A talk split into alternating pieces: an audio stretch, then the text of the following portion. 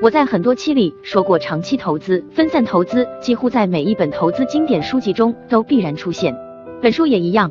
随着看的投资书籍越来越多，你也会发现那些成功的投资大师在很多地方有着惊人相似的见解。股市已经有几百年的历史，什么样的行为注定失败？什么样的操作长期来看大概率能赚到钱？其实早已明了。股市并不是一个靠运气才能获利的地方。投资技巧也不是什么玄学，就是反复做有把握的事。林奇认为股市长期收益率最高，你只要长期持有指数基金，就可以获得市场平均收益，大概在百分之十左右。什么也不用做，只要买入指数基金，并且长期持有，任由它涨跌。但是能做到的人其实也不多。如果对指数基金有兴趣，可以看第十六期约翰伯格的《共同基金常识》，这也是一本华尔街必读经典。买多少只股票并没有固定的范围，这取决于你的认知水平。如果你看得明白的股票很多，那你就多买些。林奇认为，对于小的投资组合，三至十只是比较合理的范围。那么什么时候买入，什么时候卖出呢？买入股票的最佳时机，往往就是你确信发现了价值可靠却价格低廉的股票之时，特别是在股市发生恐慌性下跌的时候，这时候往往是捡便宜的绝佳时刻。很多优秀的公司也只有在泥沙俱下的时候才提供买入的机会，在大部分的时间里，他们往往并不便宜。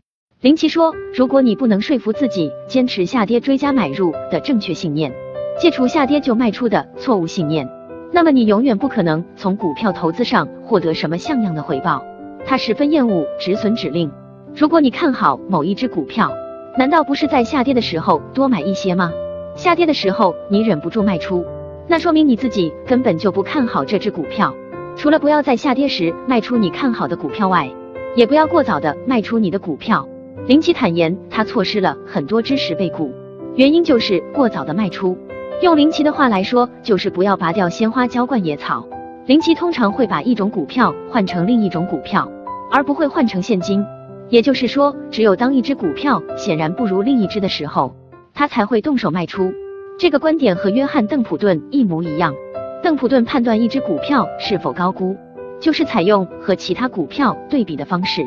具体可以看第一期《约翰·邓普顿教你逆向投资》。在本书后面，林奇说了十二种关于股价的最愚蠢且最危险的说法。从林奇进入投资界开始，他听到的荒谬理论和错误观念可谓数不胜数，而且这些错误的理论已经广为流传。以下是他总结的十二种关于股价最愚蠢且最危险的说法：一、股价已经下跌这么多了，不可能再跌了。这种说法听起来似乎很有道理，却是非常危险的。根本没有什么法则能告诉人们股价大概会在什么位置止跌。林奇在凯撒工业公司价格从二十五美元跌到十一美元时，购买了五百万股。这笔交易是美国证券交易所历史上规模最大的一笔大宗交易之一。他非常坚信这只股票绝不会跌破十美元。然而，凯撒公司的股票非常不给林奇面子，一直跌到了四美元。虽然凯撒公司是一家优秀的公司，不久后股价迅速反弹至三十美元，但在下跌的通道中，没有什么价位是不可跌破的。普通投资者即使再看好某只股票，要切记不要一次性把子弹打光，让自己陷入被动的状态。二，你总能知道什么时候一只股票跌到底了。抄底是一种试图抓住一把正在下跌的刀子的行为。如果非要抄底，等刀子扎进地里，知道不再晃动的时候再去抓也不迟。你买入一家公司的股票理由应该是这家公司值得投资，而非它的股票已经跌得很深了。三，股价已经这么高了，怎么可能再涨呢？仅仅是因为股票上涨太多，就判断股票不值得投资，显然和下跌太多就买入一样不明智。如果公司的发展前景良好，过早卖出是永远抓不住一只上涨十倍的大牛股。我们 A 股的投资者对这点感受应该很深刻了。茅台就是这种类型的代表。不过话说回来，又有多少的个人投资者能十几年持有茅台不动呢？机构之所以能不动，那是因为钱是投资者的，不是自己的，这点有本质的区别。而且 A 股三十年也就出现一只茅台，到底是茅台成就了机构？还是机构成就了茅台。如果机构真的那么明智，为什么 A 股产生不了第二只茅台呢？是中国三十年来产生不出好公司吗？这显然不可能。目前 A 股八十万亿的市值，茅台一家就占了近三万亿，且交易额占 A 股百分之一左右。从资金的角度来看，很显然是机构成就了茅台。再牛逼的公司，他总不可能把所有的资金都吸引过来交易，剩余的流动性根本支撑不起多来几家这么伟大的公司。四，股价只有三美元，我能亏多少呢？林奇表示他在投资业干了二十多年，总算是明白了这个道理。无论一只股票是五十美元还是一美元，当一只股票跌到零元时，对你来说损失都是百分之一百。你的一千元，无论是去买三元一股的股票，还是去买五十元一股的股票，你的市值还是一千元。股票表现如何和股价绝对位置没有什么联系。五，最终股价会涨回来的。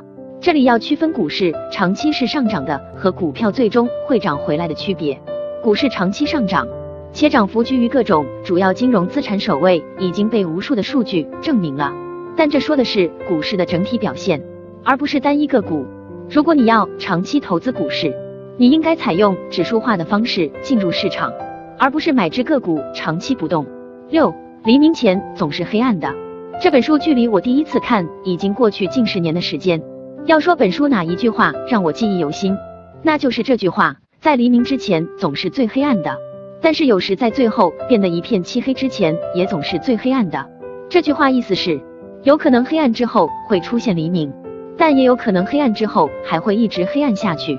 人们有一种心理倾向，既然事情已经变得这么糟糕了，那么将来不可能变得更糟糕了。事实上，有不少股票只会越来越糟，直到被退市。七，等到股价反弹到十美元时，我才会卖出。林奇幽默地说道：“从来没有一只严重套牢的股票会如你所愿的反弹到你设定的卖出心理价位。事实上，就在你说等股票反弹到十美元我才会卖出的那一刻，就可能已经注定你将会面临这样的悲惨结局。这只股票在九点七五美元以下的价位上上下下震荡几年之后，然后直线下跌到四美元，最终一路大跌到只有一美元的股票面值。八，我有什么可担心的？”保守型股票不会波动太大，这样的想法常常产生于投资公用事业股票的投资者中。这类投资者认为，只要买入安全性足够高的股票，等着公司派发股息就行了。然而，公司发展是动态的，根本没有任何一只你可以不管不问只需一直持有的股票。九，等的时间太长了，不可能上涨了。投资者经常碰到的情况是，你一直等待一只股票上涨，却迟迟没上涨。你一卖出，股价一飞冲天。只要基本面没有发生变化，你的判断基础还依旧坚固，就应该耐心等待。十，看看我损失了多少钱，我竟然没买这只大牛股。投资者经常把没赚到的钱当成是亏钱，钱在散户这里就应该格外有效率。早上派出账户上的十万元去打工，下午就应该收获一个涨停板回来，或者早上把某股票加入自选股观察而没有买入。下午它居然涨停了，这让散户非常痛苦。十一，我错过了这只大牛股，我得抓住下一只这样的大牛股。错过了美国玩具反斗城公司，那就买入被称为下一家美国玩具反斗城的公司。前面说过，那些被称为下一家某某公司是几乎不会成为他的榜样的。十二，股价上涨，所以我选的股票一定是对的；股价下跌，所以我选的股票一定是错的。